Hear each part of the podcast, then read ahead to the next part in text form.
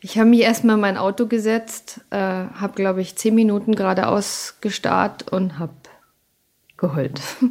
Das war so die, die erste Reaktion, wo ich mir dachte, okay, das muss jetzt erstmal fürs Erste raus. Weil bevor ich jetzt meinen Mann oder irgendjemand anrufe, ich muss jetzt erstmal überlegen, was ich mache.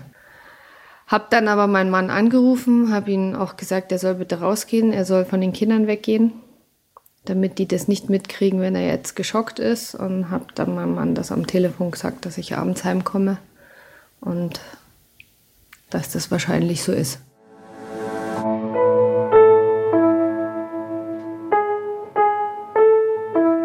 Eltern ohne Filter. Ein Podcast von Bayern 2.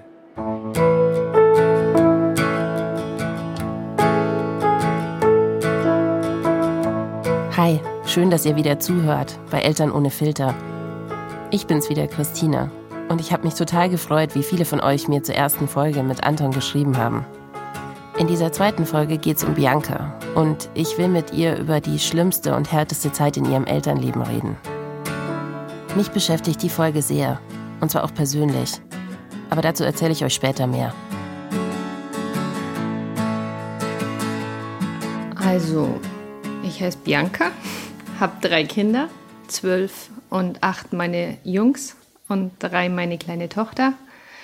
Und bin eigentlich Polizistin vom Beruf, momentan natürlich im Krankenstand.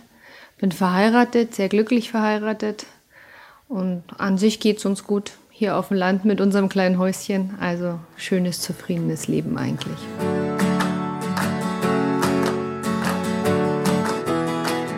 Bianca hat mir gesagt, dass es ihr am liebsten ist, wenn wir uns bei ihr zu Hause treffen. Sie ist nicht so fit, dass sie am Vormittag nach München fahren kann und gleich wieder zurück. Außerdem kommen mittags dann die Kinder aus dem Kindergarten und aus der Schule nach Hause. Und dann bin ich halt dahin gefahren mit dem Auto. Wenn man ankommt, dann sieht man Biancas Häuschen als eins in einer Reihe von vieren. Die haben alle die gleiche Hausnummer. A, B, C, D.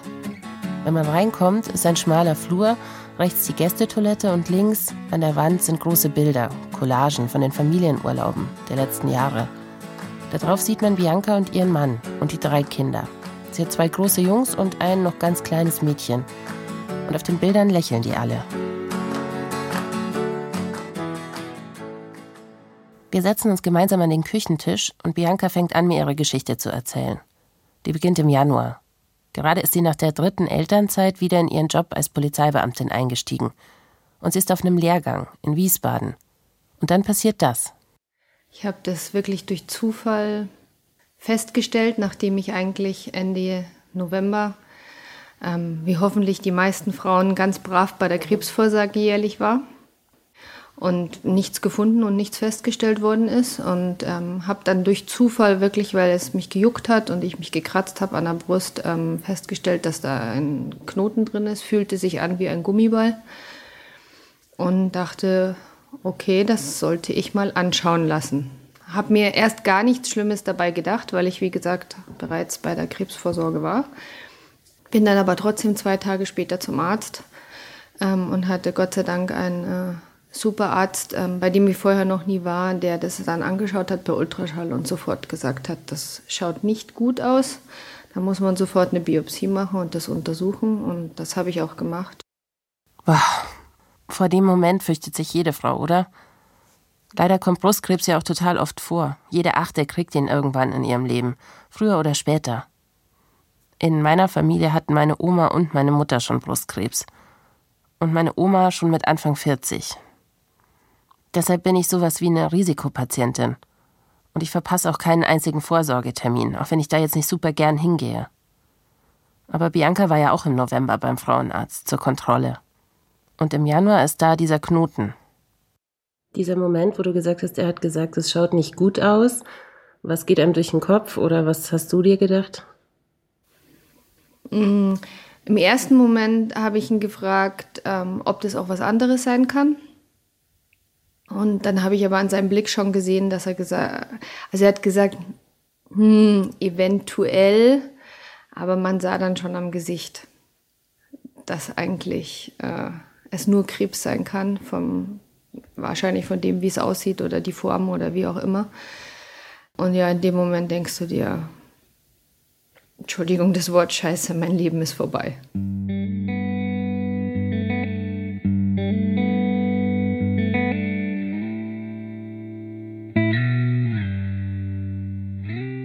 Nach diesen ersten Schockmomenten in Wiesbaden, da packt Bianca ihre Sachen und fährt am gleichen Abend noch nach Hause. Die ganze Fahrt über telefoniert sie mit ihrem Mann. Der lenkt sie ab, 400 Kilometer lang. Eigentlich will er sie gar nicht alleine fahren lassen, sondern mit dem Zug kommen und sie abholen. Aber Bianca sagt, er soll lieber bei den Kindern bleiben. Und was hast du gedacht in Bezug auf die Kinder? Ich meine, man kommt dann irgendwie wieder und die Kinder liegen im Bett und schlafen. Und dann geht man wahrscheinlich rein und schaut, wie es denen geht. Dass ich sie nicht mehr aufwachsen sehe.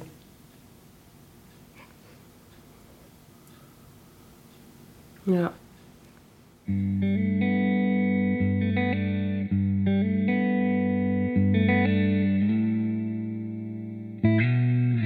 Krebs ist ja immer scheiße. Aber Brustkrebs kann man überleben. Meine Oma und meine Mutter haben die Krankheit beide überlebt, auch wenn es ein echt harter Kampf war. Respekt dafür, Mama und Oma. Aber für Bianca bedeutet Krebs, dass man stirbt. Es ist nämlich so, Biancas Mutter ist an Krebs gestorben. Und noch vier andere Menschen aus ihrer engen Familie sind an Krebs gestorben. Und natürlich muss sie an dem Tag im Januar die ganze Zeit an ihre Mutter denken und daran, wie die gelitten hat. Also ich habe meine Mama damals, ähm, die ist an ähm, Lungen- und Bronchialkrebs erkrankt. Und äh, ich habe sie bis zu ihrem Tod eigentlich ähm, viereinhalb Jahre bei jeder Chemotherapie begleitet, sofern es mir beruflich möglich war. Also ich glaube, ich war so ziemlich bei jeder dabei. Und äh, das war damals sehr hart für mich.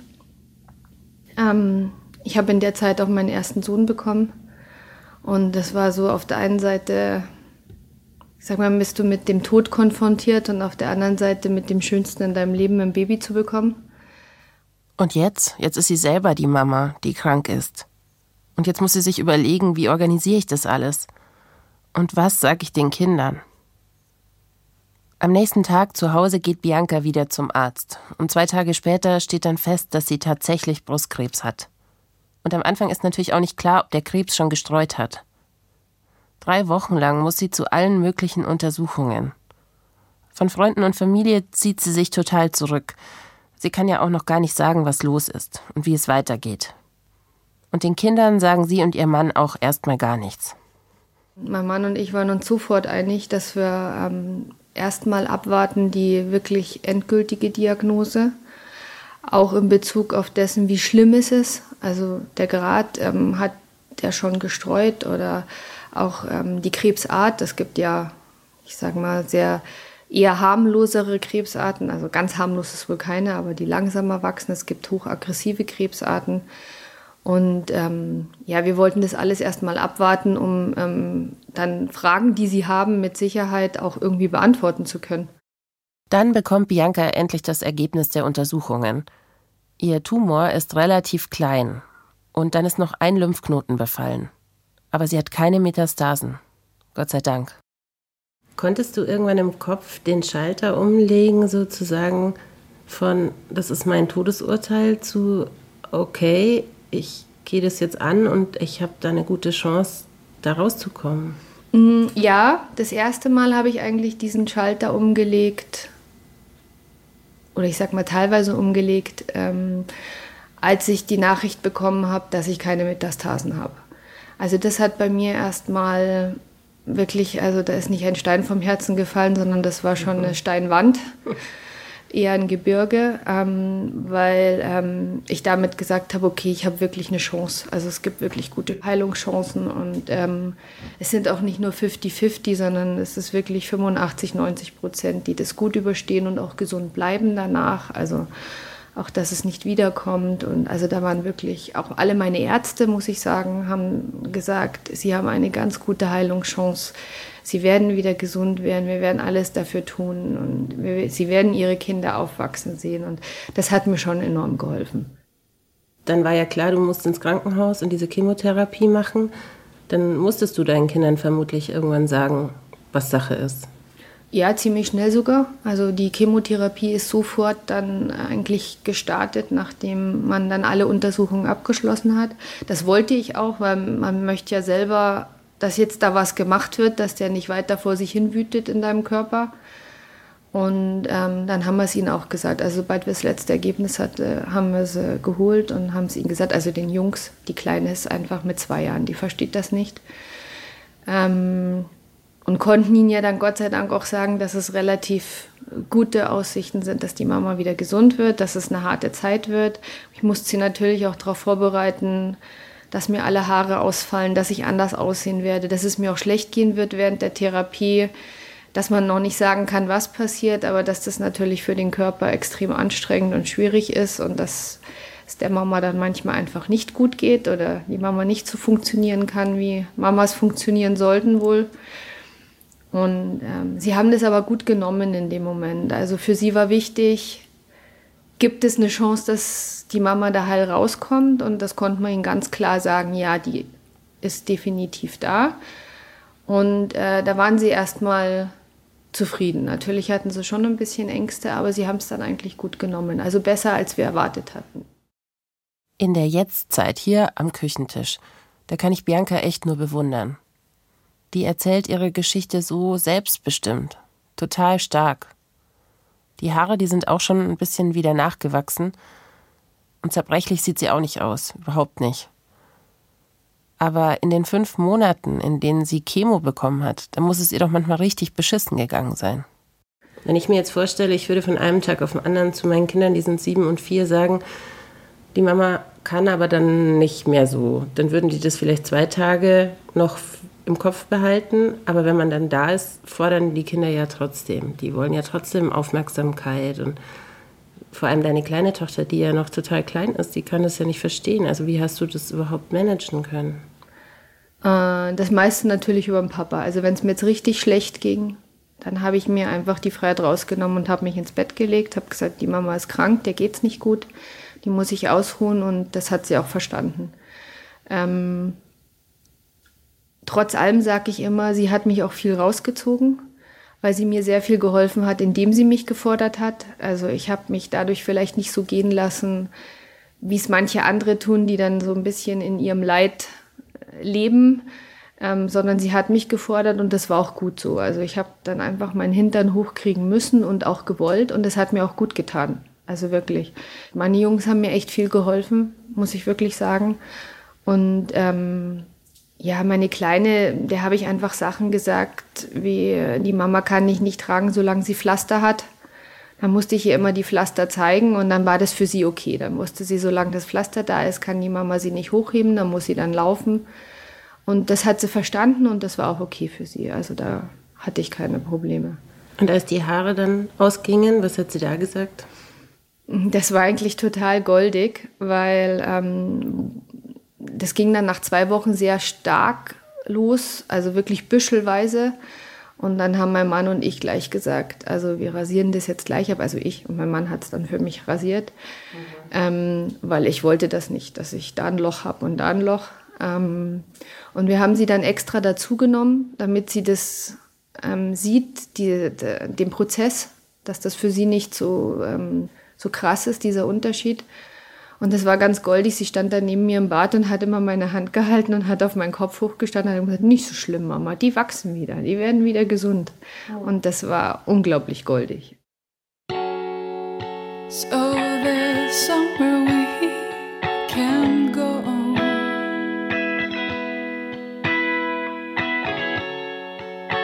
There's some space in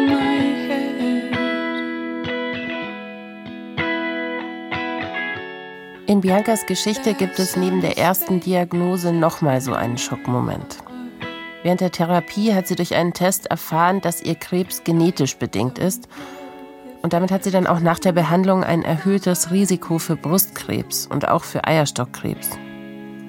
Diesen Gentesting kann man ja auch machen, wenn man gesund ist. Bei meiner Familiengeschichte wäre das sicher auch keine blöde Idee. Nur hat meine Frauenärztin zu mir gesagt, machen sie das nur, wenn sie sich sicher sind, was sie machen würden, wenn sie das Gen dann auch haben. Vielleicht erinnert ihr euch ja noch, Angelina Jolie, die Schauspielerin, hatte das auch. Und sie hat sich die Brüste abnehmen und die Eierstöcke entfernen lassen. Ich finde das eine total krasse Entscheidung. Und ich wüsste auch nicht, ob ich das könnte. Deshalb habe ich auch diesen Test noch nicht gemacht.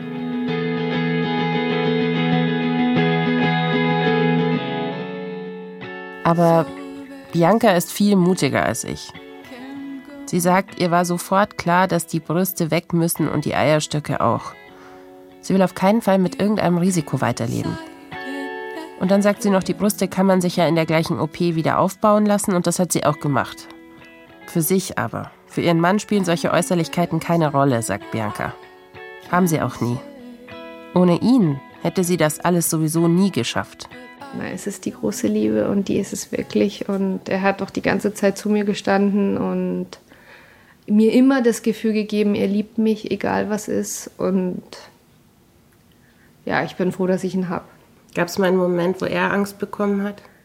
Mm, ben hat das mir nicht gezeigt, ganz ehrlich. Also er hat nie, ähm, er hat immer gesagt, du schaffst das. Also für ihn stand das nie in Frage, du wirst gesund. Und äh, er hat doch immer, wenn ich traurig war, hat er immer gesagt, ich habe dir doch gesagt, du wirst gesund, du brauchst nicht traurig sein, ich weiß das. Und ähm, ja, äh, ich hoffe, er soll dir recht behalten. Es schaut ja gut aus. Also von dem her, er hat es nie gezeigt, wenn er es hatte, aber mit Sicherheit ist es für ihn auch am Anfang äh, schwierig gewesen, erstmal der Gedanke, sich dran zu gewöhnen und vielleicht allein zu, zu sein. Ja.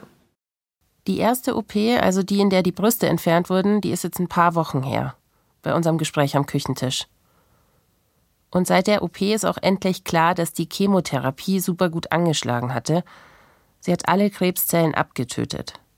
Bianca ist also jetzt offiziell krebsfrei. Unter ihrem schwarzen Rollkragenpulli und über den Narben muss sie allerdings noch so einen medizinischen BH tragen. Sie sagt, dass der sich wie ein Panzer anfühlt. Die Entfernung der Eierstöcke hat sie jetzt noch vor sich. Und dann soll sie sicherheitshalber auch noch bestrahlt werden. Bald hat sie den ersten Termin. Wieder arbeiten, das geht noch nicht. Aber hoffentlich nach den Bestrahlungen. Weil nach den Monaten im Ausnahmezustand, da hat Bianca jetzt richtig Lust auf Alltag. Hat sich dein Familienleben verändert? Äh, direkt verändert nicht. Ähm, ich habe mich mit Sicherheit verändert, weil ich einfach wesentlich alles bewusster erlebe, mehr genieße. Ähm, jede Umarmung meiner Kinder, jeder Kuss, jedes Kuscheln, das ist für mich ähm, nicht mehr eine Selbstverständlichkeit, wie ich es vielleicht davor war. Also man genießt das ja immer als Eltern. Welche Mama oder welcher Papa genießt das nicht, wenn man sein Kind kuscheln kann. Aber ähm, ich mache das für mich jetzt nochmal intensiver. Also ich denke immer, oh, sie riechen so gut und es ist so schön, dass sie da sind und sie sind so schön warm. Und ja, ich finde das einfach schön, auch im Hinblick drauf, ähm, dass man es ja nur eine begrenzte Zeit hat. Jetzt nicht unbedingt, weil man ähm, äh, sterben muss, sondern einfach auch, weil die Kinder groß werden und irgendwann ist einfach die Zeit vorbei, wo man das genießen kann. Und ähm, ja, das äh, ist eigentlich äh, die schöne Sache, die ich aus meiner Krankheit ziehe, dass ich mein Leben wirklich ganz wirklich wesentlich bewusster lebe und wesentlich mehr genieße und ich glaube noch einfach mehr die schönen Seiten des Lebens zu schätzen weiß. Hättest du einen Rat für jemanden, der nicht durch so eine schwere Krankheit geht, als Eltern? Äh, ja, die meisten Probleme sind keine Probleme. Mhm. Also das ist wirklich, äh, man ärgert sich über so viele Kleinigkeiten. Ja, jeden Tag. Jeden Tag. Ähm, auch ich noch. Also ich bin jetzt nicht davor gefeit, aber bei mir ist es oft so, dass ich dann wirklich denke, ah, es ist es nicht wert, komm. Ähm, was vielleicht andere nicht tun, die sich dann reinsteigern. Also mir fällt es jetzt immer wieder so auf im Alltag, wenn ich andere beobachte, wie sich Leute oft in, in, kleine Sachen reinsteigern und sich selber damit so unglaublich stressen. Jetzt nicht nur Kinder oder andere, sondern sich selber auch und sich selber vielleicht einfach den Tag vermiesen. Äh, das ist es nicht wert. Warum?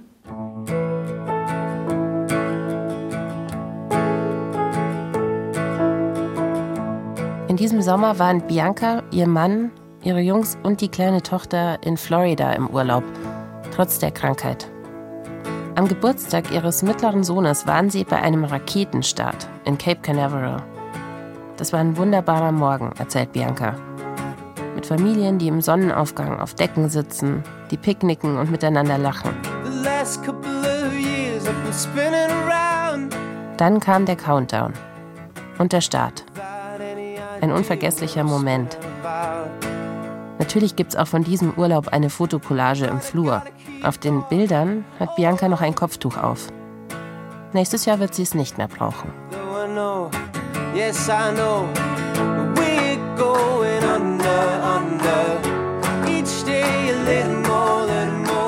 Ja, viele haben mir mal in der Zeit gesagt, du bist zu stark und du machst das toll. Und ich habe immer gesagt, das hat nichts mit Stärke zu tun. Das ist einfach nur, ich habe keine Wahl. Mein, das, was ich möchte, ist leben, möglichst noch lange leben. Und wenn ich das möchte, muss ich einfach meinen Ärzten vertrauen und die Therapien machen, die sie vorschlagen, weil sie kennen sich aus, ich nicht. Und was anderes kann ich nicht machen. Die Alternative wäre, ich lasse mich nicht behandeln und werde noch kranker. Und äh, von dem her kannst du das eigentlich dann gut überstehen. Also wenn man muss, kann man echt vieles aushalten. Das weiß man immer vorher nicht, aber das ist so.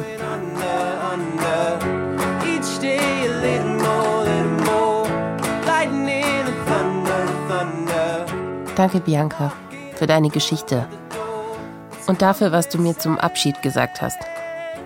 Mach diesen Test, hast du gesagt. Und das muss ich dann jetzt wohl auch.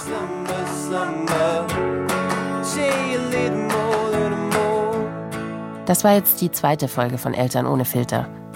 Und vielleicht habt ihr ja auch Lust bekommen, mir eure Elterngeschichte zu erzählen. Oder ihr wollt mit anderen Eltern darüber diskutieren, wie Elternleben wirklich ist dann folgt uns auf Instagram unter Eltern ohne Filter. So what should we do? Do you think we can end this contest? Take each other's hands and get back to the surface. Und abonniert doch unseren Podcast. Das würde mich wirklich freuen. Eltern ohne Filter ist übrigens ein Podcast von Bayern 2. Die Redaktion für die Folge hatte Antonia Arnold und produziert hat Anja Beusterin. Unser Titelsong ist von Dobré und heißt Going Under. Und nächsten Freitagabend bei Eltern ohne Filter rede ich mit Gudrun. Die ist super erfolgreich als Politikerin, hat aber viel zu wenig Zeit für ihre beiden Kinder.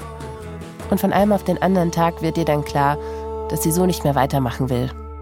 Das war tatsächlich, als meine Tochter kam an diesem Parteitag und gesagt hat, komm mit nach Hause, Mami. Ich war völlig erschöpft. Ich hatte zwei Nächte lang kaum geschlafen, zusammen weniger als acht Stunden.